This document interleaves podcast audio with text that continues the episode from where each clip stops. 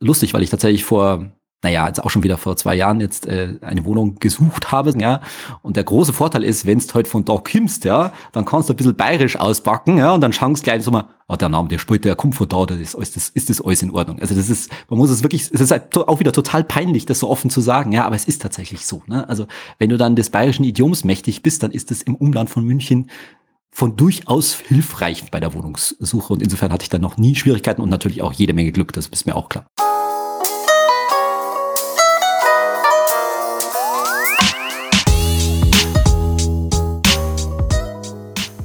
Herzlich willkommen zu einer neuen Folge von Halbe Kartoffel. Äh, mich kennt ihr ja wahrscheinlich schon, aber ich sag's gerne nochmal. Ich bin Frank. Hi.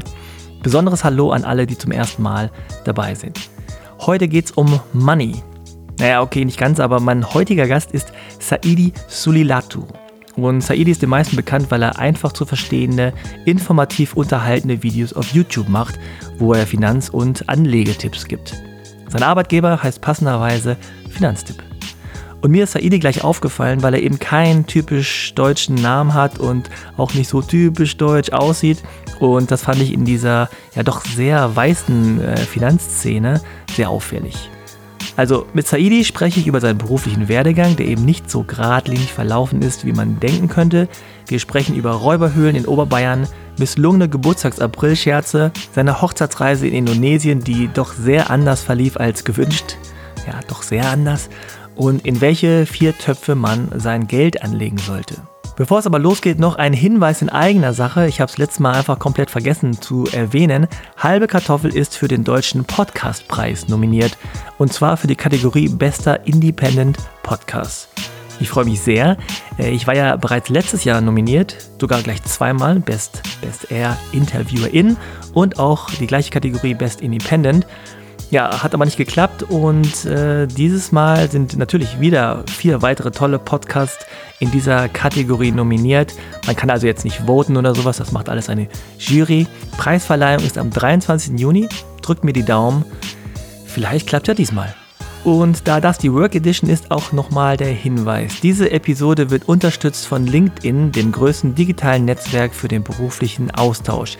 Hier könnt ihr nicht nur Jobs finden, sondern auch aktuelle und inspirierende Inhalte und Diskussionen verfolgen. Man kann sich hier super mit interessanten Menschen und KollegInnen vernetzen. Man kann natürlich selber auch relevante Dinge posten, Jobs suchen oder sich einfach über seine Lieblingsthemen austauschen. Also schreibt mir gerne auch auf LinkedIn, schreibt dazu, dass ihr den Podcast hört, dann kann ich das besser einordnen. So, dann wünsche ich euch jetzt viel Spaß mit dem Gespräch. Ja, dann freue ich mich jetzt recht herzlich begrüßen zu dürfen bei Halbe Kartoffel Saidi Sulilatu. Hi. Hi Frank, vielen Dank für die Einladung, freut mich auch sehr. Habe ich den Namen so einigermaßen richtig ausgesprochen? Völlig okay, ja. Also meine schöne, jetzt verrate ich es schon, indonesische Tonleiter, da kann man nicht viel falsch machen, solange man es einfach ausspricht, wie man wie man es liest. Okay, die indonesische Tonleiter, sehr schön.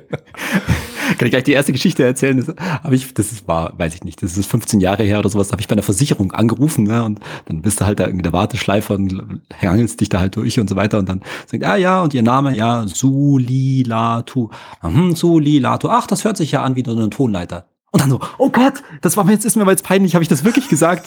ich hab's klar, alles gut, Sie haben ja recht. also Do, Re, Mi, Fa, Sulalitu. genau, so, so sieht's aus. Äh, okay. Ja, sehr schön. Also danke, äh, dass du deine wertvolle Zeit geopfert hast, hier ähm, dabei sein zu können. Und wir steigen sofort ein mit der Postkontrolle. Lies doch mal einmal vor, was da alles so draufsteht an Namen. Oder steht da nur der eine? Also Nee, da steht tatsächlich noch ein paar mehr. Jetzt wird's richtig peinlich. Also, der, der, der Name, das, das haben wir schon verraten, Sulilato, und dann stehen da drei Vornamen, nämlich Johann Christian Saidi. Und das müssen wir natürlich wahrscheinlich auch gleich, auch gleich erklären, sozusagen. Das Johann ist nämlich auch noch mit einem N, ja, und die geneigten Zuhörerinnen und Zuhörer, die noch in den 70er ah. Jahren im Fußball ge äh, ge gelauscht haben, die wissen, wo das herkommt. Das ist natürlich Johann Cruyff. Das liegt da, liegt daran, also habe ich ja schon verraten, ich habe da so ein bisschen indonesische Wurzeln in mir, aber tatsächlich ist die Familie meines Vaters, der eben Indonesier war, nach äh, Holland äh, ausgewandert, nach dem Zweiten Weltkrieg. Und da haben sie sich dann, meine Eltern sich dann gedacht, ja, da gehört halt auch ein holländischer Vorname ans hin, und zwar traditionell alle Sulilatus, also sowohl mein Großvater als auch mein Vater mit ersten Vornamen Johann hießen, musste Ach. das natürlich auch der Junior. Ich bin also quasi Johann der Dritte, genau. Und dann Christian. Deswegen sage ich, jetzt wird's fürchterlich peinlich an der Stelle hier. Christian ist sozusagen der, der deutsche Vorname und wie man dann auf die Idee kommt, dass man den eigentlichen Rufnamen Saidi an dritte Stelle stellt, äh, das darfst du meine Eltern fragen oder die hätte man meine Eltern fragen müssen, aber das haben sie sich damals halt so überlegt. Also tatsächlich die, Ah, die witzig. Weltöffentlichkeit, die erfährt, Saidi ist eigentlich mein dritter Vorname. Ah, okay. Bei mir ist es ja auch tatsächlich so, dass äh, Frank eigentlich mein zweiter Vorname ist und das Ah. habe ich auch erst sehr spät. Ich glaube wirklich so erst so mit 18, 19, 20 so auf dem Perso dann so, hä? Warte mal. Da steht ja Yujin, also ist mein koreanischer Name, an erster Stelle. Ach so, habe ich irgendwie nie gecheckt. Also ähnliche Logik anscheinend. Mir war das schon bewusst und mir war das mir total egal, bis du mal irgendwann drauf kommst, dass das nicht so cool ist, wenn du, also ich habe halt immer äh, überall Saidi Solilato hingeschrieben, ja, und dann irgendwann kam mal, ich glaube, eine Bank daher, so, das ist nicht ihr richtiger Name. Das, das ist nicht ihr richtiger Name, wollen Sie verarschen? Das steht auf meinem Aus, also auf meinem Ausweis steht was erst als erstes was anderes. Und seitdem muss ich immer dran denken, dass ich, dass ich, wenn irgendwas ganz Offizielles ist, ja, dass ich Johann Solilato hinschreibe und mir denke, warum melde ich mich hier wie mein Vater an? Bevor als ob ich, ob ich meinen Vater hier hinschreibe. ah, sehr lustig. Ah, okay, cool. Und äh, du bist geboren wann und wo? Ich bin geboren am 1.4.1977 in München.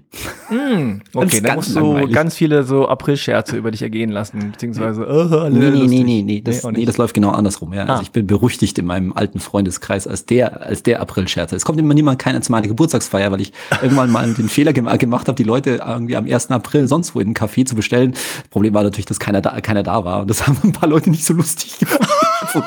Und wann, ich, und wann immer ich jetzt sage, ja, Leute, 1. April, mein Geburtstag, kommt mal zu meinem Geburtstag. Ja, klar, Alles klar. Mhm, klar, ja, du feierst Geburtstag. Mhm, Danke, komm, Johann. Bestimmt, ja. sehr gut.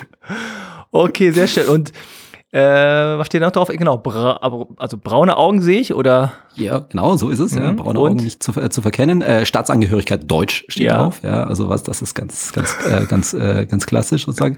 Was steht noch drauf? Äh, Höhe 1,82, 182 Zentimeter. Mhm. Und äh, jo, Das genau, war's, glaub ich glaube, ich, das ne? ist erstmal, erstmal das, das Wichtigste. Ja, Adresse brauchen wir nicht. Ist nicht so weit weg von München, sagen wir es mal so. Okay. Ja, du sitzt in München, ich sitze in Berlin. Und äh, die Frage, die du eigentlich schon beantwortet hast, die du vielleicht aber auch das ein oder andere Mal äh, gerade bei dem Namen Johann Christian Saidi bekommst, ist ja die Frage, ja, wo kommst du denn eigentlich her? Ja, also, naja, aus München halt. Ja, genau, die alte Nummer, ja. Jetzt habe ich, jetzt hab ich hier allen hier den, den, den, den Mund wässrig gemacht, irgendwie mit tollen Geschichten und so weiter. Dabei ist die eigentliche Hintergrundgeschichte total langweilig, ja, weil außer dem Namen ist bei mir mit so wahnsinnig viel Migrationshintergrund bei mir nicht, ne, also, nein, also ernsthaft jetzt, äh, mein Vater war eben, äh, kam aus Indonesien. Meine Mutter war Deutsche und ich bin aber natürlich hier geboren und hier aufgewachsen, ganz klassisch im Ober, schönen Oberbayern, ja, Mhm. und auch hier zur Schule gegangen und alles und so weiter und mich auch nie wahnsinnig weit weg von hier weg bewegt, muss man ganz so sagen. Und insofern ist bei mir sehr viel mehr Deutsches hängen geblieben. Ich krieg auch, jetzt kommt die nächste, kommt die nächste peinliche Geschichte. Ich krieg auch manchmal bei so Familienfeiern gesagt so, ach ja, das Edith erinnert immer an seinen Großvater und zwar mütterlicherseits, war mein Großvater mütterlicherseits war ganz klassischer Amtsrichter in der Nähe sozusagen. Okay. Anscheinend, wenn ich dann irgendwie mal äh, irgendwie peinlich, die Peinlichkeit über mich gehen lassen muss, irgendwie eine Rede zu schwingen auf einer Familienfeier, dann fühlen sich alle anscheinend an meinen Großvater, den ich leider Ah. nach vier Jahren verlo verloren habe und mich nicht wirklich dran an ihn erinnern kann, äh, erinnert. Insofern, außer dem Namen und ein bisschen Aussehen ist sehr viel Deutsches offensichtlich hängen geblieben und vererbt worden. Okay. Äh, wirst du dann aber oft angesprochen, so von wegen, ah, der Name, also, wo kommen Sie denn her? Ja, genau. Tatsächlich werde ich das, weil ich glaube, die meisten können es überhaupt nicht zuordnen. Das Genau. ist ja auch nicht sehr naheliegend. Also erstens sehe ich nicht besonders indonesisch aus. Also wer schon mal in Indonesien und so weiter war, ja, der sieht schon, dass die Leute auch da ein bisschen anders gebaut und auch sonst wie sind in vielen Fällen sozusagen. Ja, was natürlich auch wiederum daran liegt, dass Indonesien natürlich ein riesen Land ist mit, was weiß ich, wie viel, 10.000 Inseln und die Familie Solilato an sich auch schon Mischvölkchen ist, also aus von verschiedenen Inseln, dann ist da irgendwie ein holländischer Einfluss drin und ich glaube, meine Schwester, die kennt sich da mit den Stammbäumen aus, da ist irgendwas Russisches und Französisches noch bei uns drin, also es ist total, total wild sozusagen. Da, von dem her ist der indonesische Anteil schon mal relativ durchmischt, um es mal vorsichtig zu sagen. Und wenn man mir dann noch den Deutschen dazu nimmt, dann kommt irgendwas raus, wo die Leute dann sagen, na ja, äh, Nordafrika vielleicht oder so, ne? Tunesien und so weiter. Äh, äh, nicht, nicht ganz, aber ist okay. Es ist auch wirklich von mir ziemlich nicht alles ist da bestimmt auch mit drin irgendwo. Alles. ist halt okay. okay, sehr schön. Wir haben noch zwei kleine Rubriken und dann geht's los mit dem Gespräch. Und zwar die erste Rubrik ist das Bewerbungsgespräch. Das ist ja die Work Edition und ich habe drei kurze Fragen, die du beantworten sollst, musst, damit du hier angenommen wirst. Nummer eins. Wo siehst du dich vor fünf Jahren? Vor fünf Jahren. Hm. Vor fünf Jahren kommt das noch hin. Ja, das kommt gerade noch hin. Äh, war ich in einem Job nicht bei Finanztipp. Hm. Die Insider wissen, wo, wo ich war. Bei einem Vergleichsportal. Eigentlich schon alles verraten. in einem Job, der äh, mir sehr viel Spaß gemacht hat, der große Verantwortung hatte, in dem ich sehr viel Personalverantwortung ähm, auch äh, hatte, aber in dem ich keine große ähm, Vision gesehen habe, in dem ich keine wirkliche Zukunft gesehen habe, wo ich nicht gewusst habe, hey, wo geht das eigentlich hin? Das ist ein super Arbeitgeber hier und so weiter, aber wofür arbeiten wir eigentlich hier? Was ist denn eigentlich der Sinn der ganzen Geschichte aus, mhm. irgendwie Geld damit zu verdienen? Ja, also das war, das war irgendwie nicht so gegeben. Und da waren definitiv schon die Geda Gedanken da, hm, weiß ich nicht, ob das bis ich, ob ich das hier bis an mein Lebensende mache, wahrscheinlich nicht.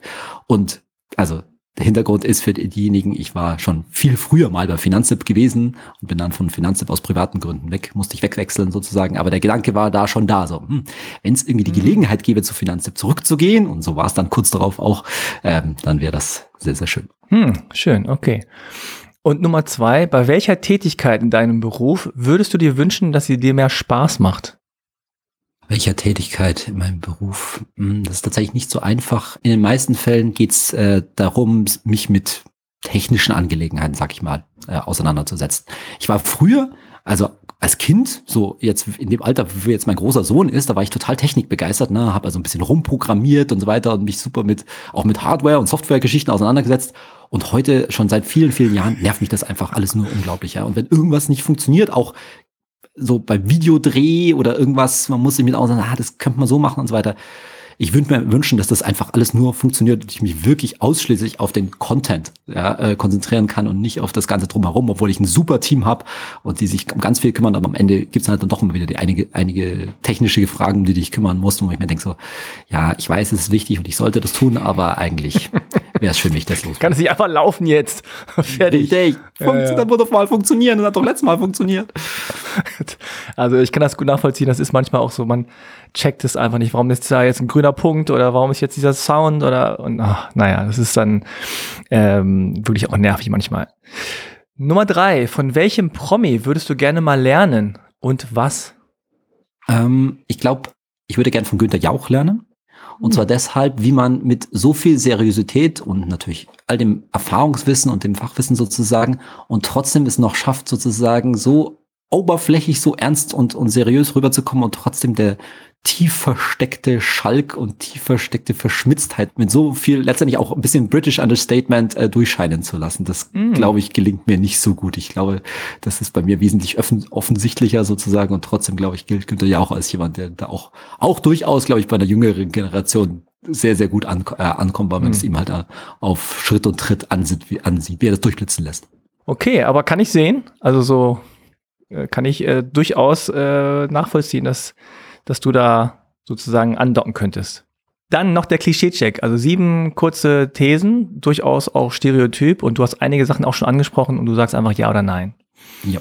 Nummer eins, du wirst oft als, jetzt kommt alles mit hier so Häkchen, Nordafrikaner, Araber oder Türke eingeordnet. Ja. genau. Nummer zwei, die Leute sind überrascht, wenn du sagst, dass dein Vater aus Indonesien kommt. Ja, weil Indonesien einfach, hat man einfach nicht auf dem Sender. Also auch, auch immer noch nicht hier. Genau, das ist das dritte. Zu Indonesien fällt den Leuten nicht viel ein. Hm, doch, Bali ja. und so kommt, kommt dann schon. Okay, äh, aber, Bali. Ist, äh, aber nicht, sie hätten einfach nicht drauf gewettet, dass, da, dass es da irgendwie jemand in zweiter Generation hierher vorschlägt. Ich war schon mal auf so einem Retreat in Bali, kommt dann immer, oder? Ja, irgend sowas in der Richtung. Also Fun Fact oder überhaupt einfach Fact ohne Fun ist eigentlich, dass Indonesien das viertgrößte Land im Sinne von Bevölkerung ist. Das muss man, also das muss man mal checken. Also Und übrigens auch das Land, wo die meisten Muslime wohnen. Ja. Das weiß auch fast keiner. Ich bin übrigens kein Moslem, ja. Ich bin tatsächlich ganz katholisch erzogen, was die nächste Klar, Bayern. Geschichte. Also, ja, ja, genau. Aber nee, tatsächlich auch mein Vater ist auch Katholik Ah. äh, äh, gewesen, sozusagen, Ach was so. total weird ist, sozusagen. Aber klar, ein paar Prozent Katholiken in Hm. Indonesien findest du natürlich dann, bloß ein paar Prozent von Indonesien sind dann halt gleich ein paar Millionen, also ganz so unwahrscheinlich war es dann doch wieder nicht. sind das dann mehr als Bevölkerung von Korea oder so wahrscheinlich. Das, ja, Korea ist ja auch nicht so klein, ne? Das dann wahrscheinlich nicht, aber bestimmt äh, mehr äh, Bevölkerung als, ich weiß nicht, ja. Wahrscheinlich die Schweiz. Ja, okay. Und das war jetzt kein gutes Beispiel mit, äh, mit Katholiken. Nummer vier. Durch deinen Namen hattest du Schwierigkeiten, eine Wohnung zu finden. Nein, tatsächlich nie. Im Gegenteil. Also, das ist lustig, weil ich tatsächlich vor, naja, jetzt auch schon wieder vor zwei Jahren jetzt äh, eine Wohnung gesucht habe, ja. Und der große Vorteil ist, wenn du heute von da kommst, ja, dann kannst du ein bisschen bayerisch auspacken, ja, und dann schaust du gleich so mal, oh, der Name, der spielt, der kommt von da, das ist, alles- das ist das alles in Ordnung. Also das ist, man muss es wirklich, es ist halt auch wieder total peinlich, das so offen zu sagen, ja, aber es ist tatsächlich so, ne. Also, wenn du dann des bayerischen Idioms mächtig bist, dann ist es im Umland von München von durchaus hilfreich bei der Wohnungssuche. Und insofern hatte ich dann noch nie Schwierigkeiten und natürlich auch jede Menge Glück, das ist mir auch klar. Okay, das heißt aber, du hast auch noch nie woanders äh, eine Wohnung gesucht, außerhalb jetzt von München und Umgebung. Nicht in dem Sinne selber, ja. Okay. Ja, genau. Nummer fünf. Als Versicherungsmakler hattest du oft ein schlechtes Gewissen.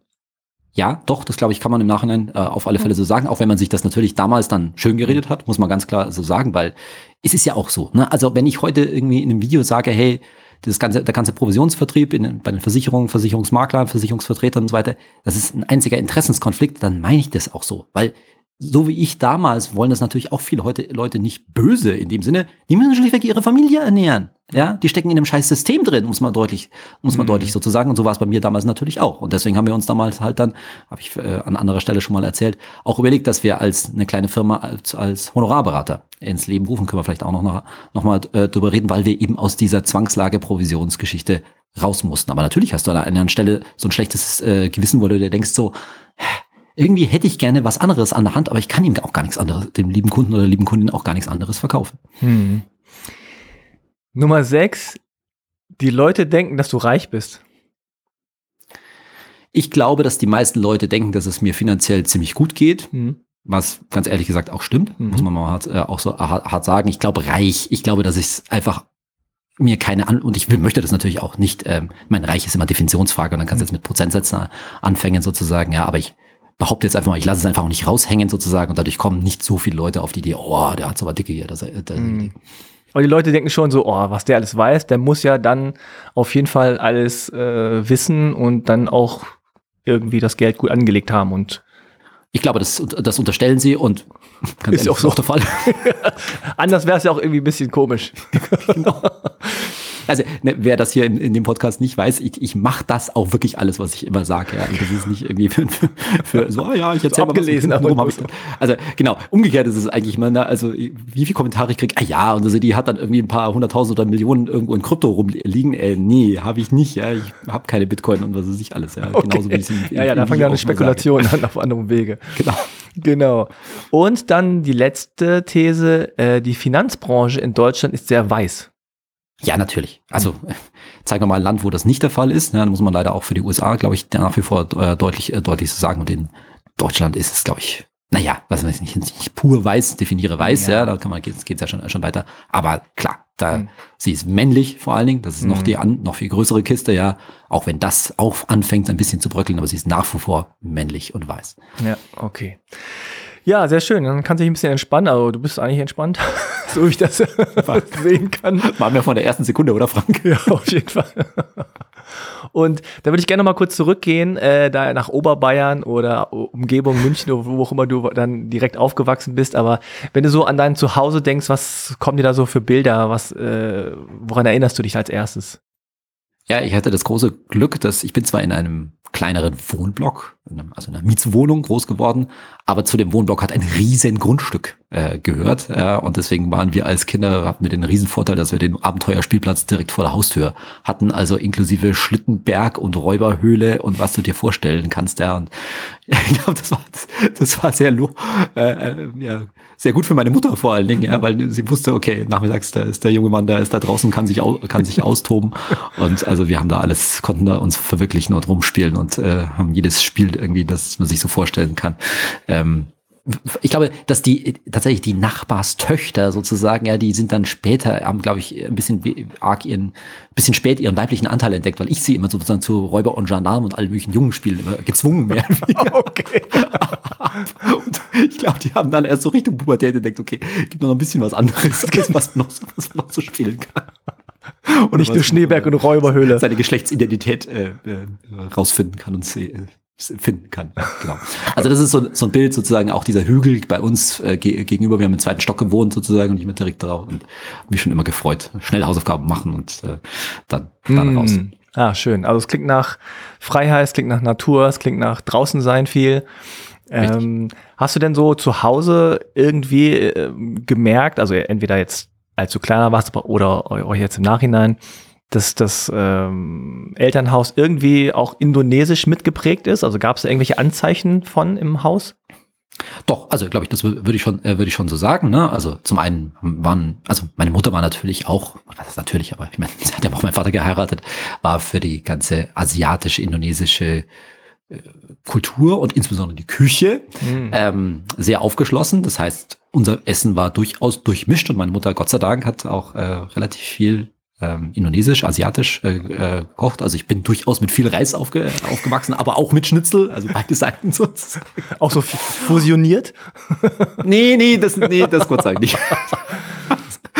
nee, nee, also das wurde dann schon streng nach Tagen, nach Tagen, äh, nach Tagen getrennt. Sozusagen, es wäre auch alles andere wäre auch schlimm, schlimm gewesen. Obwohl, wenn es mal Reste gab, ne, dann standen mhm. dann irgendwie, stand dann irgendwie die Knödel neben dem Reis auf dem, äh, auf dem mm. Tisch. Also das gab's dann, das gab's dann schon. Aber wenn so richtig neu gekocht wurde, dann, dann auch, ähm, dann auch wieder nicht.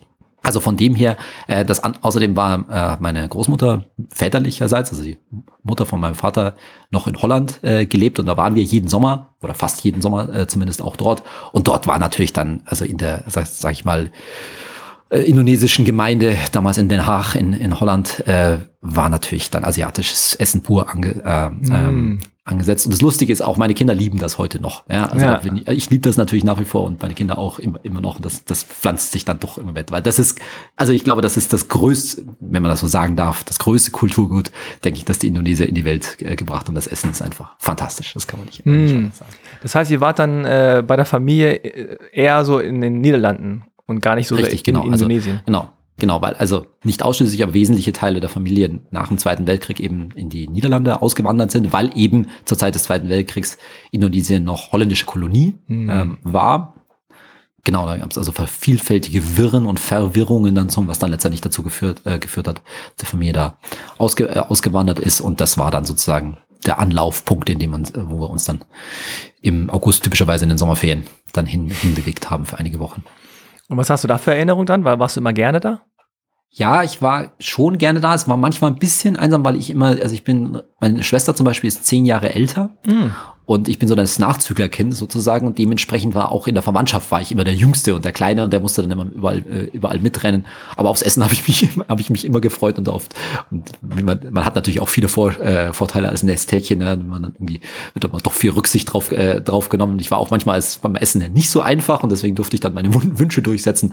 Oder bei diversen Freizeitaktivitäten. Naja, also wenn ich nur laut genug, glaube ich, geschrien habe, dass wir in Freizeitpark gehen in Holland, dann sind wir auch da. Sind wir auch da ja, ja, laut schreien, das weiß ich auch aus eigener Erfahrung klappt dann leider, also leider aus Elternsicht dann doch immer ganz gut. ja, ja, genau. Also eigentlich äh, war mein Vater da, der war schon, äh, hatte schon seine Züge seines strengen Vaters, aber der Sohn hatte dann doch oft ein offenes Ohr zum Papa und äh, genau, dann konnte ich dabei meinen Willen letztendlich oft einmal durchsetzen. Und wart ihr dann auch mal in, in Indonesien? Ja, tatsächlich ziemlich äh, ziemlich spät erst, äh, mhm. zu, tatsächlich zu meiner zu meiner Hochzeitsreise. Ah. Äh, das war das äh, das war das eine, da waren wir sozusagen im, im Honeymoon in Indonesien und waren fürchterlich krank. Das ist der allergrößte oh. Hohn sozusagen, der halb der halb Indonesien. kommt noch zu, zu, seinen Wurzeln zurück und holt sich erstmal ein, ein Magen, Magen-Darm-Virus vom Feind. Welcome home. Ja, welcome home. Aber meine Güte, ich war wirklich, ich war wirklich krank. Es war krass. Ich bin im Krankenhaus gelandet mit Infusionen und drum und dran. Ja, es, es war, oh. es war, ich meine, im Nachhinein lacht man darüber, aber es war eigentlich gar nicht lustig. Ja, also ich habe, das erzähle ich jetzt nicht näher, aber man kann sich vorstellen, wo ich den größten Teil oder zumindest die Hälfte meiner meiner Hochzeitsreise verbracht, oh no. verbracht, verbracht genau.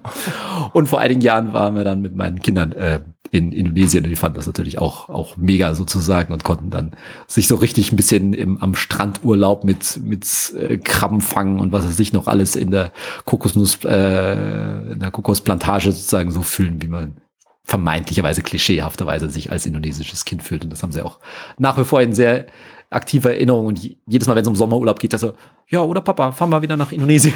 klar, klar. um die Ecke. Ganz günstig. Gut erreichbar. Aber wir machen das bestimmt, wir machen das bestimmt mal wieder. Ah, schön. Keine Frage. Ah, jetzt kriege ich auch Lust. Äh. ja, es ist es natürlich auch, also klar. Und wie war das so, so Schule? Ähm, also hattest du viele Menschen um dich herum, die auch sozusagen andere Wurzeln hatten? Ich meine, am Anfang spielt das auch keine Rolle so groß, aber also wie war dein Gefühl so in der Schule? Also das glaube ich, also gerade so in den frühen Jahren, Grundschule natürlich völlig und auch in den frühen Jahren im Gymnasium, habe ich das wirklich für mich, glaube ich, gar nicht wahrgenommen. Natürlich, weil aufgrund weil keine Sprachdifferenzen natürlich in irgendeiner Form da waren. Das habe ich danach im Nachhinein natürlich dann äh, reflektiert, aber vor allen Dingen auch, weil ich mich halt an diverse bayerische Umgebungen, die gerade so in der Grundschule eine Rolle gespielt haben, sehr gut anpassen konnte. Ja? Also das ist ganz lustig bei mir. Ich, bei mir kommt das Bayerische wirklich, ich meine, vorhin habe ich es mal ein bisschen äh, absichtlich ausgepackt, ja, aber bei mir kommt das sozusagen völlig reaktiv. Ne? Also wenn mir so einer Uhr redet, ja, dann rede ich halt so zurück. Ja? Aber sonst würde ich nie von mir aus gesehen normalerweise nicht bayerisch, äh, äh, bayerisch reden, aber dadurch, dass du dich halt so anpassen kannst, wenn du da aufgewachsen bist, hast du da einfach auch keine Schwier äh, Schwierigkeiten. Und du hast eigentlich nachgefragt, ob ich jetzt mit vielen Leuten mit Migrationshintergrund aufgewachsen bin, aus meiner Beschreibung eigentlich irgendwie nicht, weil ich eben im Umland von München äh, groß geworden bin, aber eigentlich äh, stellt man dann doch fest, na ja, also ganz natürlich hat man halt dann zum Beispiel auch türkische Freunde ähm, äh, gehabt, auch gute, äh, gute türkische Freunde, die aber, sag ich mal, mit mir durchaus in dem Sinne vergleichbar sind, dass sie natürlich, ja, wenn man das so sagen darf, völlig assimiliert äh, waren äh, und wo also die typ, der typische Integrationsgeschichte halt sozusagen äh, auch mitgemacht haben, wo mir mal total bewusst ist, dass das natürlich nicht der Standardfall ist und dass es natürlich sehr viele Leute gibt, die nicht gut in, äh, integriert sind. Ja, wenn man dann von gut integriert, das ist ja das nächste Problem, ähm, da, da sprechen kann, was auch immer das bedeutet. Ja, das war ja auch, du bist Jahrgang 77. Richtig, genau. Genau, ich bin 76, also wir sind so, äh, ja, kann man sagen, ein Jahrgang und das muss man auch immer noch betonen, es war dann auch einfach eine andere Zeit. So, äh, auch was auch immer das jetzt heißt, aber es war eine andere Zeit und auch ein anderes Bewusstsein bei allen, nicht nur bei, bei weißen Deutschen, sondern auch bei nicht weißen Deutschen. Hast du denn aber jetzt, wenn du so im Nachhinein reflektierst und nochmal so dein Leben irgendwie so, macht man ja manchmal, so durchgehst, also gab es da schon so, so Vorfälle, wo du irgendwie jetzt im Nachhinein denkst, ja, jetzt unter den Gesichtspunkten heute würde man sagen, das war jetzt irgendwie so rassistisch oder auch irgendwie fremdenfeindlich oder irgendwas? Oder äh, also kannst du dich da an nichts erinnern? Ich habe die Frage natürlich antizipiert jetzt vor unserem Podcast und bin tatsächlich mal ein bisschen durchgegangen und habe dabei eigentlich Folgendes festgestellt wie glücklich ich mich einfach schätzen kann, weil es eigentlich im Grunde genommen gar nichts gab. Das muss mhm. man ganz klar sagen. Ja, also vielleicht ist man mal ein bisschen auf dem Pausenhof, ein bisschen rougher an der einen oder anderen Stelle behandelt worden, aber nicht wirklich. Und daran stell, stellt man fest, wie auch die stark die eigene Identität davon geprägt ist, weil wenn ich mich selbst natürlich jetzt unreflektiert mal schnell beschreiben müsste, natürlich ordne ich mich selber der klassischen weiß, männlich, privileged Kaste, soll ich jetzt sagen, äh, zu, ganz klar. Ja. Also das, das ist das Lustige sozusagen, ne? obwohl ich diesen Namen habe und wenn man mir, wenn man mich ein bisschen genauer anschaut, dann sieht man, dass das nicht ganz so der, der, der Fall ist. Aber tatsächlich dadurch, dass ich diese Erfahrung praktisch nie gem gemacht habe, auch in den letzten Jahren nicht gemacht habe und dabei sicherlich großes Glück äh, gehabt und glaube ich im Leben überhaupt immer auf zwei, zwei Füße gefallen bin, also auf zwei Beinen ge gelandet bin, fehlt mir diese Erfahrung vielleicht auch ein bisschen im, im Leben, muss man ganz klar, ganz klar sagen. Aber gleichzeitig ist mir total bewusst, in was für einer außergewöhnlichen, vor allen Dingen weltweiten Vergleich außergewöhnlichen Situation ich aufgewachsen bin, heute lebe, wie privilegiert ich selbst äh, bin nicht nur von, also money-wise, äh, nicht nur vom Geld, sondern auch von sonstigen Lebensumständen her. Aber umso mehr führt das eben lustigerweise dazu, dass man sich selbst halt total irgendwie als weiß, männlich, deutsch halt irgendwie ganz normal äh, mhm. äh, äh, beschreibt, ja, was auch immer dieses normal bedeuten soll. Aber tatsächlich habe ich also fremdfeindliche äh, Erfahrungen in dem Sinne nicht gemacht. Ich habe sogar mal nachgedacht, war nämlich irgendjemand in meinen Social Media Auftritten da was und so weiter. Und ich kann mich an einen, also wirklich, wir kriegen jede Woche hunderte, wenn nicht tausende von Kommentaren, ja, auf den verschiedenen Kanälen und das sich und insbesondere auf YouTube. Und ich kann mich an einen einzigen krassen, sagen wir so deutlich, Nazi-Kommentar erinnern. Ja, also ungefähr, ich soll mich dahin schleichen in den Busch zurück, wo, wo ich herkomme und so weiter. Ja, aber das war einer von, ich weiß nicht wie viel, Zehntausend oder vielleicht Hunderttausende mhm. mittlerweile. Ja, also das ist wirklich die totale, totale Ausnahme und in der Hinsicht darf ich mich wirklich total glücklich schätzen, was das mhm. angeht. Ja, ja, also es ist ja auch, die Frage ist ja auch nicht so gemeint von wegen so, äh, du bist nur ein, ein richtige halbe Kartoffel, wenn du das erlebt hast oder so, sondern das ist ja auch das Interessante, ähm, ich habe jetzt äh, über 100 Gespräche geführt, es gibt ganz, ganz unterschiedliche Erfahrungen und manchmal hängt das in Anführungszeichen nur an dem Namen oder wie bei mir, ja? also Frank, so wenn ich meinen koreanischen Namen genommen hätte, ähm, dann hätte ich andere Erfahrungen gemacht, so. Ne? Absolut. Ne? Und äh, bei dir ist jetzt der Name, aber das Aussehen, da könnte man irgendwie sagen, na ja, geht als das durchgeht, aber auch nicht so eindeutig, ne? Das ist genau. auch bei vielen so gewesen, dass die, die nicht so eindeutig irgendwie identifizierbar sind als irgendwas, dass sie oft auch so geclaimed werden von anderen. Ne? Also wenn du jetzt zum Beispiel unter, in Anführungszeichen, Türken bist, dann sagen die so, äh, siehst auch ein bisschen so aus wie einer von uns. Ne? Alles klar hat man schon. Also es geht irgendwie um Nähe, ne? Und es geht Nähe und, und äh, auch wie du sagst, bei dem, bei dem Haus- oder Wohnungsbesichtigungstermin oder so, wenn du dann plötzlich bayerisch, dann ist alles, ja, ist einer von uns. Egal, wie du aussiehst jetzt. Das ist, das ist, man merkt es einfach in der Sprache, du bist einer von uns. Dann kann ich kommen als Norddeutscher aus Hannover ja, mit meinem Hochdeutsch und dann sagen die so, was will er denn jetzt? So, ja. nee, der kriegt die Wohnung nicht, nicht weil er Asiate ist, ja, sondern weil er hier aus Hannover kommt und der denkt, er sei was der Besseres Preuße. mit seinem Hochdeutsch. ja, genau. so. Aber du, das mit der Nähe hast du völlig recht und das passiert eben aus total unterschiedlichen Kulturkreisen, was mir auch heute noch regelmäßig äh, passiert, dass ich irgendwelche Nachrichten, ja, ich weiß es ja manchmal gar nicht, ne? Ich spreche kein Wort Türkisch, ähm, auf Türkisch wahrscheinlich kriege oder manchmal auch auf Arabisch, ne? Weil es gibt natürlich den Namen Said äh, im, Ara mhm. im Arabischen. Da ist natürlich auch eine Verwandtschaft da, aber logischerweise spreche ich kein Wort Arabisch, ja. Wo man dann sozusagen merkt, da wird, da möchte jemand ein bisschen, ja, wie du gesagt hast, Nähe herstellen. Man könnte ja. auch sagen, vereinnahmen, das ist dann vielleicht schon ein bisschen hart, aber ja, das, das passiert sozusagen und das kann eben aus ganz unterschiedlichen, ähm, ja, hm. ethnischen Hintergründen, könnte man sagen, passieren. Hm. Und dann also so Richtung ähm, Pubertät, Abitur, also diese ganze äh, Phase, wo man so ein bisschen so ein Jugendlicher wird, wo man so ein bisschen äh, rebelliert, womöglich auch. Also wie warst du da so drauf? Warst du dann cooler Typ, der gesagt hat, ey, Schule, whatever? Oder warst du eher so ein, ich will nicht sagen Streber, aber gut in der Schule? Doch, sag's doch. okay.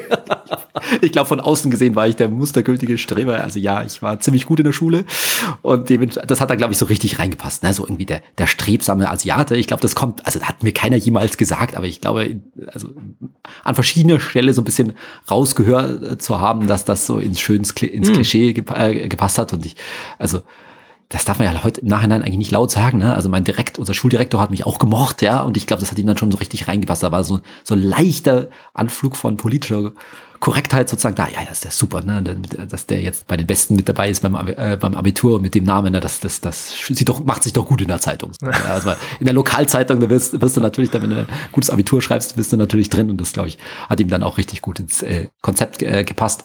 Und insofern habe ich auch natürlich auch immer dieses Image mitgeschleppt, was hm. zu Schulzeiten, sagen wir mal, für die, die interessante weibliche Bevölkerung jetzt nicht so förderlich war. Da, der komplette, komplette, so. komplette Streber mit der zu großen Brille, ja, und auch nicht wirklich hip angezogen. Nicht so gezogen, überhaupt, die Nummer. Überhaupt nicht hip angezogen, das muss man mal deutlich, de, äh, deutlich äh, so sagen, sozusagen. Und interessant, das war, deswegen war das für mich eine große Befreiung. Interessant wurde es dann auf der Uni. Ja, da war, da war das dann irgendwie, da war das dann toll, Nerd zu sein. Da war man dann auf einmal interessant, ja, wenn man irgendwie der, der, der Streber, der Nerd war, der sich gut, mhm. der sich gut auskennt. Das kam dann gleich auf einmal ganz anders an. Aber auf der Schule war das, war das schlimm sozusagen. Ja, das war halt der Typ, von dem man die, äh, günstig die, die Hausaufgaben abschreiben kann. Ja. Aber du warst nicht so ein Streber, der so einen Aktenkoffer hatte. Nee, das, okay. das ist nicht schlimm. Aber also sagen wir mal so, ähm, meine Mutter war sehr sparsam äh, veranlagt, was aus ihrer Erfahrung nach, auch nach dem Zweiten Weltkrieg kam. Die Familie ist aus äh, Schlesien tatsächlich nach Bayern geflohen, sozusagen, mhm. und das hatte sie ganz stark in sich drin, dass man also diese Kriegserfahrung, dass die Dinge endlich sind, dass es einem auch mal schlecht geht. Dann haben wir als Kinder so diese Geschichten, wo sie noch auf dem Bauernhof äh, in, hier in Bayern äh, gewohnt haben und so weiter. Und das hat sich schon stark bei ihr fortgesetzt und sagt, nee, nee, also ne, es muss nicht dauernd was Neues sein und man kann auch gebrauchte Klamotten tragen und das, auch die Sachen, die noch vor zwei Jahren noch einigermaßen gepasst haben, die können heute auch noch mal ab und zu getragen werden. Und insofern sah ich nicht ganz so äh, ganz so hip aus und das war natürlich damals in den 90ern eigentlich total wichtig, ja. Und ich hatte auch null Sinn für diesen diesen ganzen Ding und wundere mich jetzt und die Quittung kriege ich jetzt heute, ne? Also wenn wenn dann meine Söhne irgendwie ja, ja muss aber das haben, ja, Magenklamotte und schieß mich tot und ich sage, oh, denke so, oh nein, jetzt bin ich auch schon so einer geworden, ja, wenn du das neueste Zeug kaufst, aber du kommst gegen den, also ich habe drei Söhne und du kommst gegen den Druck irgendwie nicht an. Oh Gott, drei Söhne, wie alt sind die? Ähm, der große ist 13 und mhm. wir haben äh, Zwillinge, wir haben Zwillinge nachgelegt und die oh, sind 10. Okay. Genau, und die sind längst auch voll in diesem, natürlich in diesem Ding, äh, diesem Ding drin, wie man halt auszusehen hat. Ja, und genau. Du hast gesagt, aber Papa sah früher auch nicht so aus. Also, ja, richtig, es auch genau. nicht. Und die, also, ja. Will, wie, dann kommt die Frage, oh, wie sahst du denn aus? Und so, nee, die Fotos wollt ihr nicht sehen. Okay, kannst du haben. Was willst du, was willst du nochmal? Genau. Ja, okay.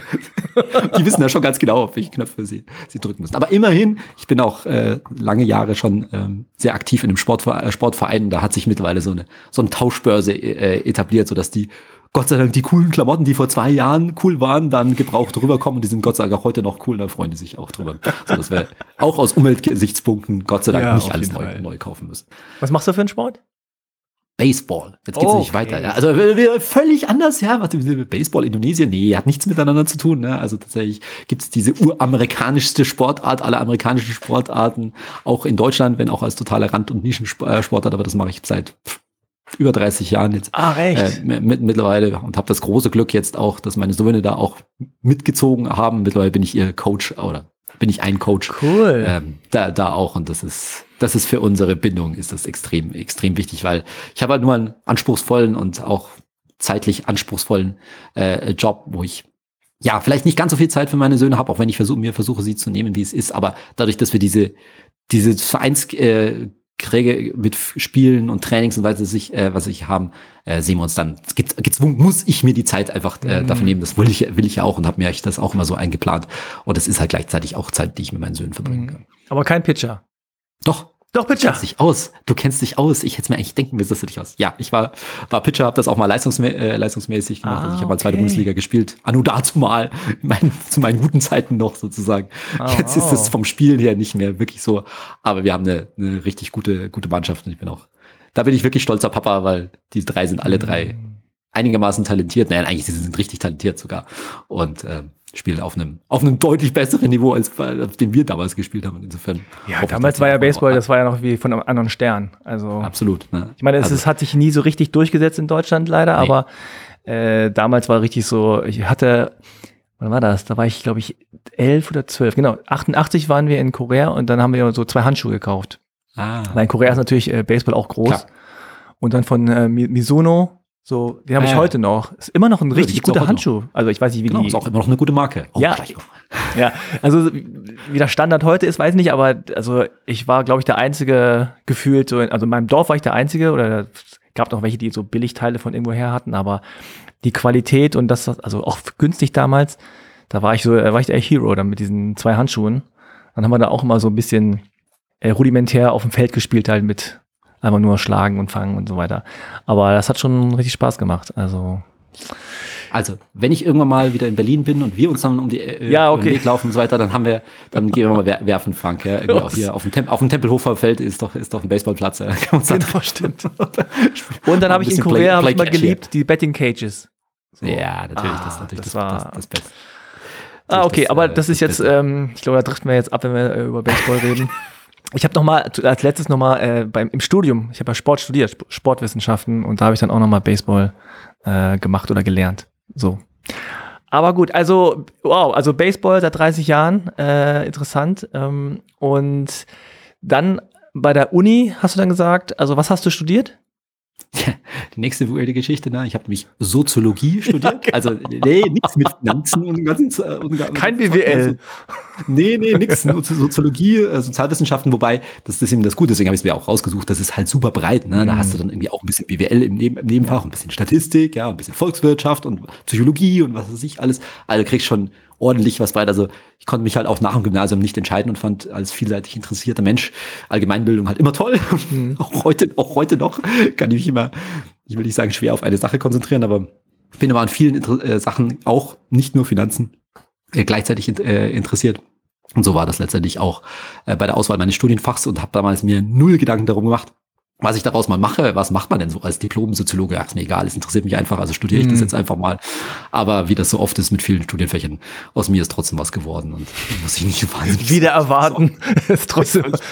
Wobei, ernsthaft sagen wirst, ich glaube, in dem Job, den ich heute mache, ne, gerade so zu versuchen, diese Finanzinhalte über die sozialen Medien und auch andere Kanäle zu verbreiten, hilft mir das tatsächlich. Mhm. Ne? Weil ich glaube, ich habe schon damals vieles verstanden, wie Informationsfluss in der Gesellschaft fun funktioniert, wie unterschiedliche Zusammenhänge funktionieren. Und ich habe, glaube ich, das da auch einfach am, im, an der Universität nochmal eine Note für mich gefunden, wie man halt auch quer denken kann und verschiedenen, von verschiedenen Seiten her denken kann. Und ich glaube, un, also auch wenn man es nicht so direkt benennen kann, Studium hilft mir heute definitiv. Also ich meine auch, dass man das, äh, gerade wenn man es jetzt weiß, auch äh, gut raushören kann oder, oder sehen kann in dem, was du machst. Weil es eben, und deswegen glaube ich, ist es auch so erfolgreich, eben nicht diese reine, äh, ich bin jetzt hier so ein Finanz, ich sag mal, Heini, der jetzt irgendwie euch sagt, so läuft es und das ist alles so gelernt, irgendwie aus meinem BWL-Studium und weißt du, diese klare Linie, sondern ich finde schon, dass man merkt, irgendwie, dass es, dass es da auch um andere Dinge geht. Es geht ja auch viel, können wir gleich nochmal drüber reden, es geht ja auch viel um Emotionen, es geht auch viel um äh, Empathie, ne? Also so, in welcher Situation bist du denn eigentlich? Und ich glaube, das macht ihr bei Finanztipps äh, vor allem sehr gut dass es nicht nur ist so, pass auf, ihr habt jetzt hier 100.000 Euro auf dem Konto, das macht ihr damit, sondern du sagst, also habt ihr das, dann ist das für euch gut. Wenn ihr das habt, dann ist das für euch gut. Oder wenn ihr das habt, dann ist das was anderes. Also und trotzdem auch nicht dieses so, es gibt nur eine Lösung, äh, sondern es gibt mehrere Dinge. Das, das, ich glaube schon, dass man das dir anmerkt.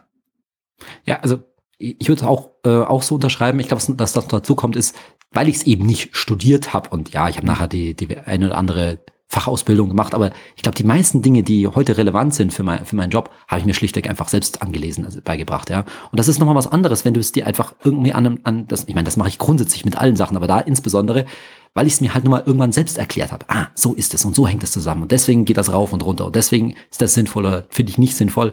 Also ich habe mir, ich meine, das ist sowieso meine Natur, aber das mir wirklich selbst auch alles erklärt. Und dann kam natürlich später noch die Tätigkeit als Finanzberater, als Versicherungsmakler und so weiter, wo du dann auch lernst, wie Leute auf sowas regieren, was für Fragen sie stellen, die ich dann heute schon immer antizipieren kann mhm. und was für, in was für Lebenssituationen die Leute ein, ein, einfach stecken und sich für Sorgen oder Ängste oder auch Gedanken, äh, Gedanken machen. Das ist, glaube ich, war alles eine wichtige, total wichtige Schule mhm. für mich. Wie kommt man dann jetzt vom Soziologiestudium dann zum, ich weiß nicht, was du dann direkt danach gemacht hast, aber. Ja, ich habe an der Uni, ich habe tatsächlich an der, an der Uni erstmal mhm. gearbeitet, mhm. in einem Forschungsprojekt, wieder was ganz, also Medizinsoziologie, ne? also ich war so in Krankenhäusern unterwegs und habe Interviews geführt, das war ganz, was ganz anderes sozusagen, ja. Und irgendwie war nach, bei so Richtung Ende vom Studium klar, ja, klar werde ich Professor. Also was denn sonst, ja? Also, gar, gar, gar keine Frage, ja. Aber sich mal mit den praktischen Problemen mhm. so einer Universitätskarriere auseinanderzusetzen, so einer akademischen Karriere, das lag mir halt total fern. Ne? Also da war ich wirklich, wirklich im meisten Sinne des Wortes im Elfenbeinturm.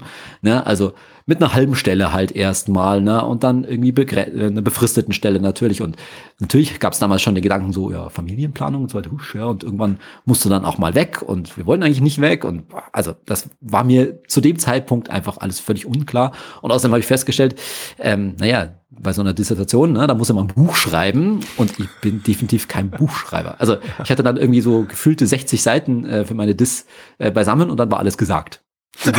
Mein, Prof, mein Prof auch völlig zurecht dargestellt, so, naja, aber das ist ein Buch, ne? Also irgendwie so Richtung 300 Seiten oder so vielleicht. Und, äh, ja, und was, wie soll ich da jetzt 300 Seiten zusammenkriegen? Also das ist auch heute nach wie vor so. Ich kann mir überhaupt nicht vorstellen, wie man ein Buch, also das ist, ja. bei mir mein Hirn arbeitet so, okay, ich denke die Dinge von A bis Z durch und das ist dann auch relativ komprimiert, ne? Und mhm. dann ist irgendwann auch schnell alles gesagt. Deswegen kommt mir übrigens dieses YouTube-Format total entgegen. Ne? So Dinge, ein Problem in 10 bis 15 Minuten zu erklären, optimal. Das ist das perfekte. Also ich, ich tue mich total schwer mit, was weiß ich, also ich mache das natürlich, ne, Instagram Stories und so weiter, ja, aber irgendwie so Sachen auf 60 Sekunden oder 30, doch schlimmer, 30 Sekunden runterdampfen. Oh, da rebelliert mein, mein wissenschaftliches Hirn dagegen. Aber du musst doch noch sagen A, B, C. Nee, nee, nur A. Ja, und B und C. Ah, okay, weglassen. Aber YouTube ist super dafür. Ne? Also das ist optimal für mich so auf 10, 10 bis 15 Minuten auch bitteschön alles gesagt haben, ja, und nicht lang rumschwafeln und so weiter. Das ist, das ist quasi mir auf den Leib geschrieben. Ah, sehr interessant. Ja, ich meine, ich glaube, es ist gut äh, zu erkennen, was man kann. Manche können sehr gut komprimieren, manche können es sehr gut in die Länge äh, ziehen, ja. Manche können es sehr gut so einfach nur klack, klack, klack, das war's. Ja, also so drei Tipps, wie du dein Geld anlegst. Eins, zwei, drei, fertig. Ja, und äh, das ist, glaube ich, glaube ich, ganz gut, wenn man das früh erkennt, weil viele, ich meine, wie viele machen so eine Doktorarbeit, fangen die an und machen sie nicht zu Ende, weil sie dann merken, oh, ja. kann ich ja gar nicht oder will ich ja gar nicht. Genau. Ja, also um dir deine, deine ja. ursprüngliche Frage jetzt mal zurück, äh, zurückzukommen. Ne? Also das hat sich dann so rausgestellt, dass das mit der Dis äh, nicht so richtig optimiert ist. Und dann bin ich so quasi auf, also wie das halt so ist im deutschen Finanzbetrieb und ich fürchte in vielen Fällen auch immer heute noch, ne, wirst du dann halt mal von der Seite an, äh, mhm. angeredet, also nicht jetzt auf der Straße, sondern jemand kannte, äh, meine Frau damals, der kannte jemanden sozusagen und ah ja, und hier ist doch interessant. Und das Witzige war, dass ich da erst gemerkt habe, dass mich diese Gelddinge eigentlich doch schon immer interessiert haben. Ne? Also auch mein Vater hat dann immer wieder so, so, ein, so eine Fondsanlage mir von der Bank gezeigt, hey, setz dich doch nochmal mit auseinander und so weiter. Das habe ich dann irgendwie so halbscharig gemacht. Und aber irgendwie so ein bisschen interessant fand ich die ganze Aktien- und Investmentgeschichte ähm, schon immer sozusagen. Und deswegen sind die damals offene Türen bei mir eingerannt. Ja. Von dem ganzen Provisionsbetrieb hatte ich null Ahnung, muss man aber deutlich, äh, deutlich so sagen. Aber so die, die Geldanlagegeschichte und ja, so kann man es mal sagen, den ganzen Finanzbetrieb, das hat mich von Anfang an auch interessiert. Ich hatte ja auch VWL im Studium gehabt, ne, dann wusste man so ein paar, paar Hintergründe und so weiter. Und das war sozusagen Agmade Wiesen, sagt man in Bayern, ja. Also da war ich voll viel das auf fruchtbaren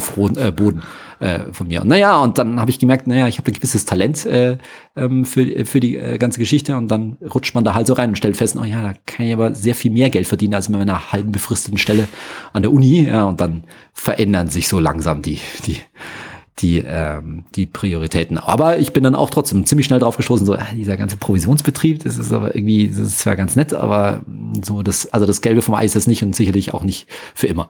Hm. Und was äh, genau war so der Punkt bei dir? Also wo hast du das Gefühl gehabt, ah, das äh, irgendwie, also was du gerade gesagt hast, ne, das irgendwie gefällt mir nicht so richtig? Naja, also du, im Grunde genommen bist du dann immer sozusagen, letztendlich ist dieser, dieser ganze Finanzvertrieb natürlich ein einziges Gerenne nach Kunden. Das muss man einfach hart so, hart so sagen. Ne? Also wo kriegst du den nächsten Kunden her? Weil angelaufen kommen sie nicht, ja, das ist halt ein Verkäufermarkt im wahrsten Sinne des Wortes, du musst dein Zeug halt äh, verkaufen. Und irgendwo bist es halt dann auch leid, muss man einfach mal so sagen, ja, du willst dich ja nicht die ganze Zeit sozusagen als, naja, Klinkenputzen haben wir nie gemacht, ne, aber man fragt dann halt den Kunden wieder, hey, haben, hast du nicht einen Tipp, für, wer, wer könnte denn auch, denn, wie würdest du das denn auch weiterempfehlen, sozusagen meine Beratung und so weiter? Und das hängt ja halt irgendwann aus, aus dem Hals zu, raus, irgendwann so Bittsteller zu sein. Und dazu, weißt du, irgendwie muss es da doch noch was mehr geben sozusagen. Und der erste Schritt war wirklich an der Stelle, dass wir dann eine Gruppe von letztendlich fünf Kollegen, also mir und äh, noch äh, vier weitere Kollegen, äh, Kollegen waren, die alle irgendwie die gleiche Idee hatten und zu sagen, da muss irgendwas mehr gehen noch sozusagen. Und dann sind wir eben auf die Idee gekommen, eine Firma für Honorarberatung ähm, zu gründen. Also ich will äh, es nur ganz kurz erklären. Die Idee war, na ja, die Leute sind doch gewöhnt, für ein, dass der Steuerberater eine Rechnung stellt und dass der Rechtsanwalt eine Rechnung stellt und so weiter. Ja, wieso sollte nicht auch der Finanzberater eine Rechnung stellen, wenn, das ist natürlich der Witz einer Sache, wenn dafür die Produkte und die Beratung, die man bekommt, ehrlicher, besser, billiger und was weiß ich alles sind. Mm. Ja, das war auch das schon das ganze Marketingkonzept, was wir völlig unterschätzt haben an der Stelle, das muss man deutlich so sagen, dass es da auch ein richtig ordentliches Marketingbudget dafür hinter braucht, weil Leute sind nämlich nicht so leicht davon zu überzeugen, weil sie natürlich davon ausgehen, dass wenn sie zur Bank rennen, wenn sie zum Versicherungsvertreter äh, gehen oder der, der, zu ihnen nach Hause kommt, dass das komplett alles äh, äh, kostenlos ist. Ne? Und was, also mm. wovon der Mensch lebt, das ist jetzt erstmal nicht ihr, äh, nicht, nicht ihr Bier. Dass sie das natürlich hintenrum irgendwie über Provisionen zahlen, die in ihre Produkte die ihnen dann verkauft werden, äh, eingearbeitet sind, das, da machen sich, also damals vor, mein Gott, wie lange ist es jetzt her? Ja, zwölf Jahren, zwölf, 14 Jahren, macht sich natürlich kaum einer ähm, wirklich äh, oder genug Geda Gedanken. Aber dann sozusagen zu sagen, oh, da kriege ich jetzt aber eine Rechnung über 600 Euro oder sowas in, in der Richtung so, oh, das überlege ich mir aber dreimal. Und deswegen mhm. war das, es war wirklich eine harte Zeit und es war eine sehr lehrreiche, äh, lehrreiche, äh, lehrreiche Zeit, die ich nicht missen möchte. Aber dieses Konzept der Honorarberatung ist in Deutschland immer noch total schwierig zu vermitteln und wird es wahrscheinlich auch noch lange bleiben.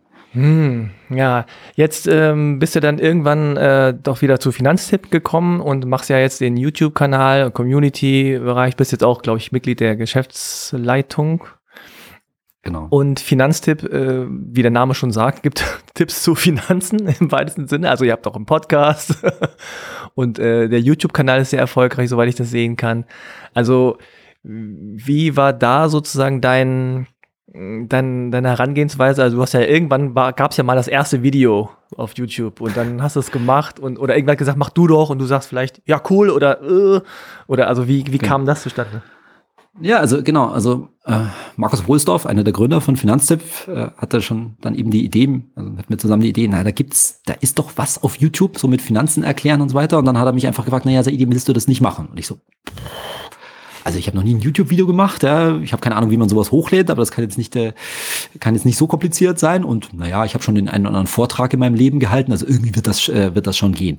Der entscheidende Clou an der ganzen Geschichte war tatsächlich, dass ich mir vorgestellt habe, mit wem rede ich denn da? Und also erzähle ich immer das Gleiche. Ich habe mir vorgestellt zu der Zeit, und tue ich immer noch eigentlich heute, ähm, ich hatte zu der Zeit einen Nachbarn, der sich so für dieses ganze Thema Finanzen so, so ein bisschen interessiert, aber nicht so richtig. Ja? Der kannte sich so ein bisschen aus, aber auch nicht wirklich sozusagen. Und ich habe mir dann immer meinen Nachbarn vorgestellt, wie wir irgendwie auf der Terrasse beim Grillen äh, stehen mit einem Bier in der Hand und so weiter. Und jetzt erkläre ich dem mal, was ist ein Fonds? Ja? Oder wie machst du deine Geldanlage so, dass es irgendwie kein Buch mit sieben Siegeln ist und so weiter.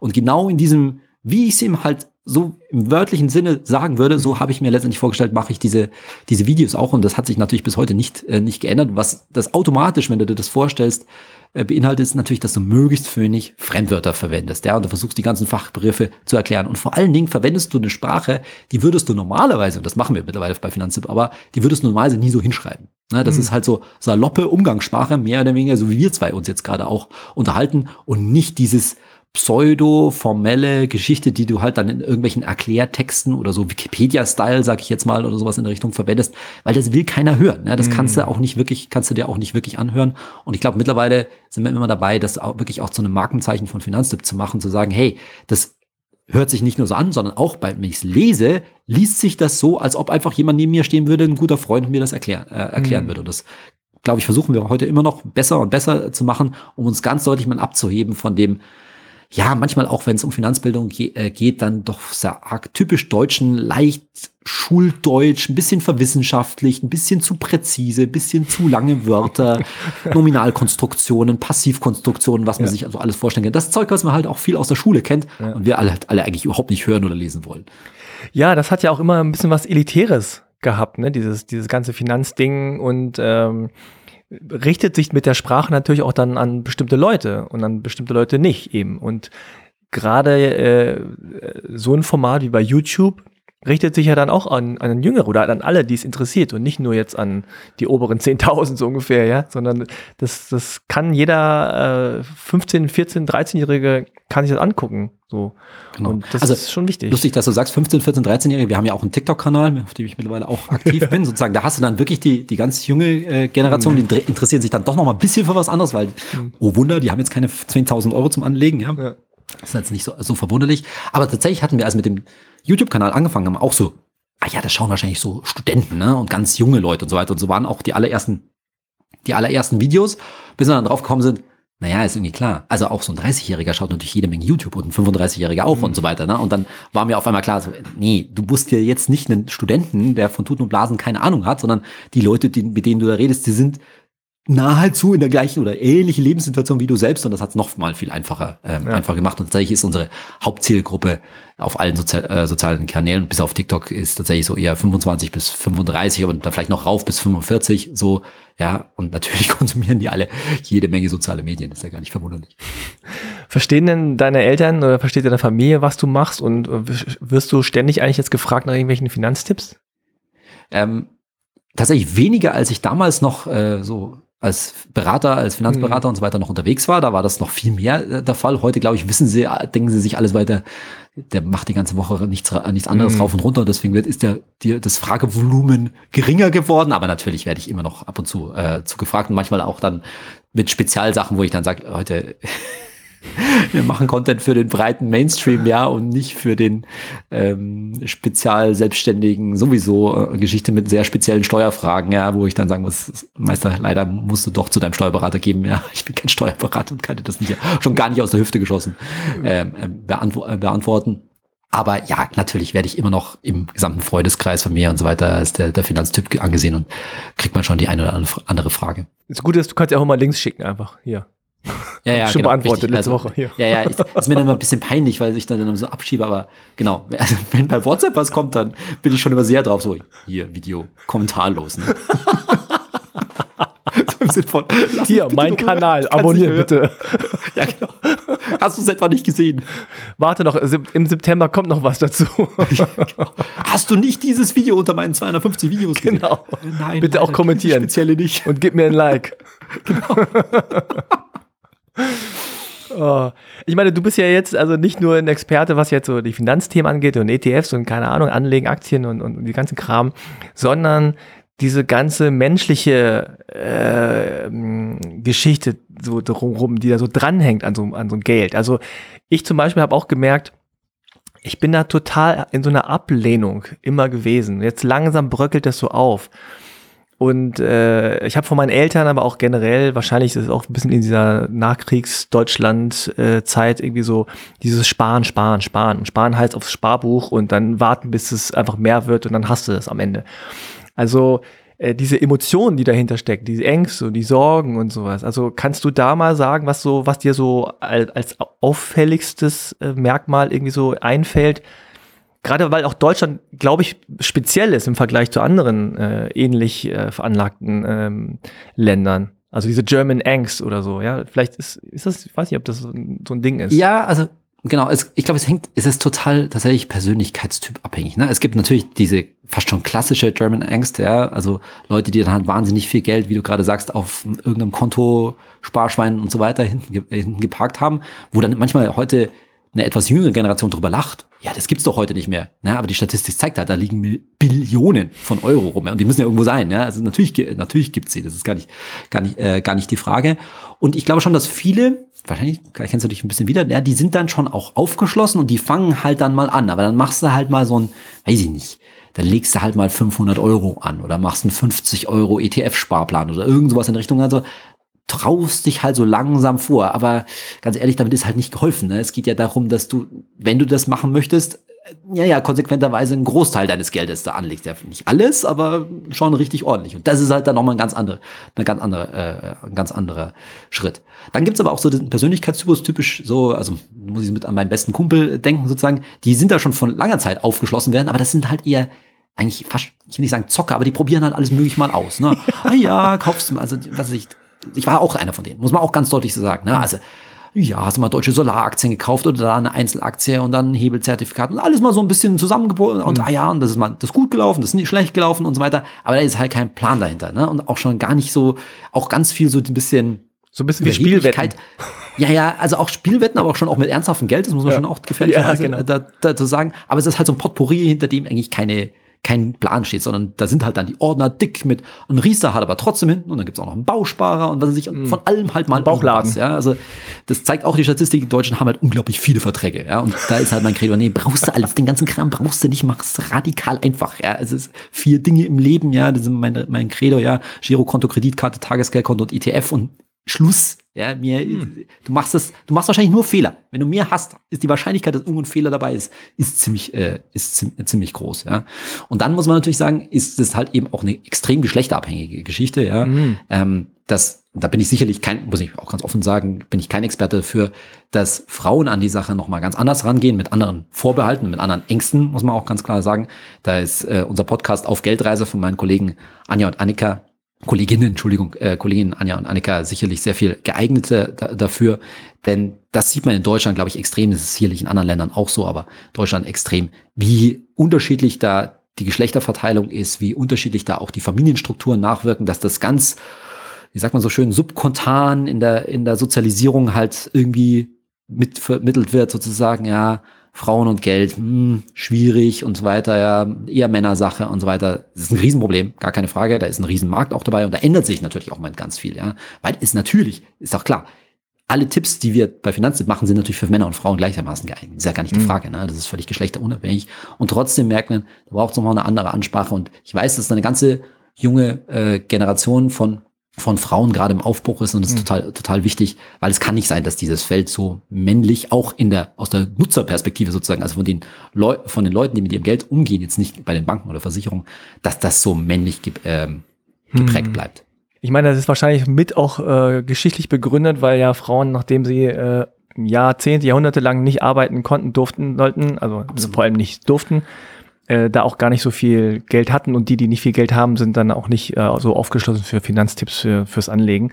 Wie ist denn das eigentlich so für bei, bei Migrantenfamilien? Hast du da noch, also zum Schluss jetzt, hast du da noch irgendwie ein, ein, so ein Gespür für? Also ich kann nicht sehr viel dazu sagen, aber ich, meine Wahrnehmung, meine mhm. ganz persönliche Wahrnehmung, ja, jetzt muss man wieder aufpassen mit Klischees, ist, dass gerade bei osteuropäischen Migrationshintergrund diese Tendenz in der Geschlechterverteilung genauso ist und zum Teil, glaube ich, noch extremer. Na, da mhm. ist es noch mehr so, dass man eben, obwohl viele Frauen da gerade aus äh, postkommunistischen äh, Ländern sozusagen natürlich sehr viel mehr am Arbeitsleben schon immer teilgenommen äh, haben, ja, als, äh, äh, als das in Deutschland, glaube ich, in vielen Fällen äh, der Fall war, ist trotzdem so dieses Bewusstsein, dass es um diese komplizierten Investment- und Geldanlagekisten und was weiß ich und so, da ist sehr aus meiner Sicht sehr oft so ein patriarchalisches Verständnis auch, äh, auch da. Ne? Mit anderen Worten, das macht, das macht der Mann und insofern sind dann die, die Zugänge, gerade wenn es dann noch um gewisse Sprachhürden gibt, noch viel, ähm, ähm, noch viel extremer. Also da ist sicherlich noch, noch viel zu tun aus meiner Sicht. Okay, ich habe noch ganz, ganz viele Fragen, äh, auch zu meinem eigenen Geld, aber das klären Frank, wir dann an anderer ja, Stelle. Du hast meine Nummer und, und so weiter. Alles jetzt. WhatsApp, freue mich auf die Links. Wenn wir schon über Privilegierung reden. Ne? Nein, aber äh, dann sag doch noch mal ganz kurz, äh, was die Leute machen können sollen, wohin die gehen. Also Podcast, wie heißt der nochmal?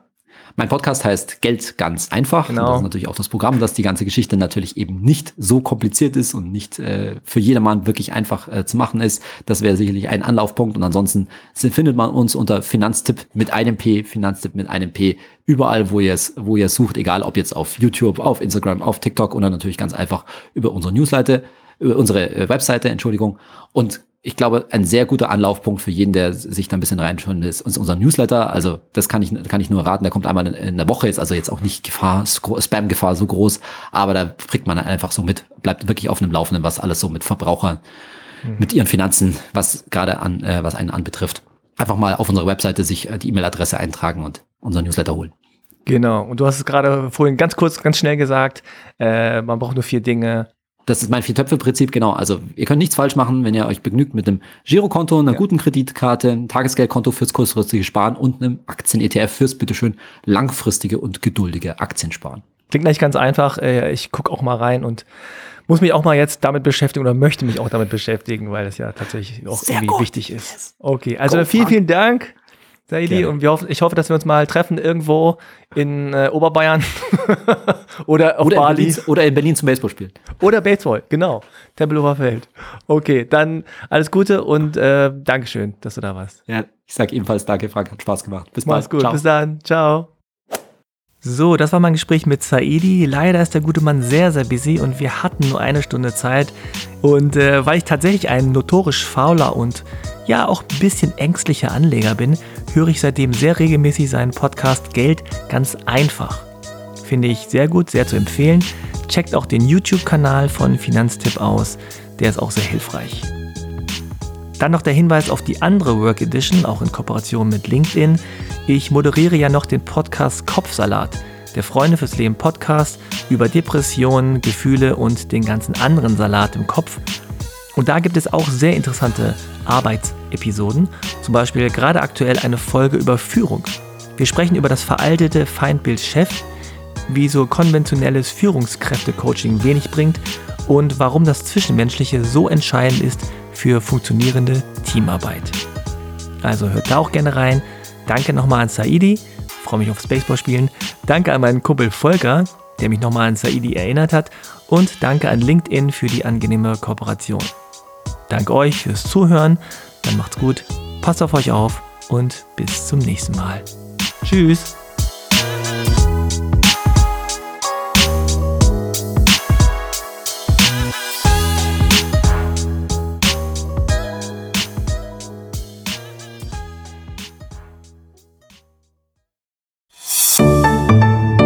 Haus 1. Wir machen Podcasts.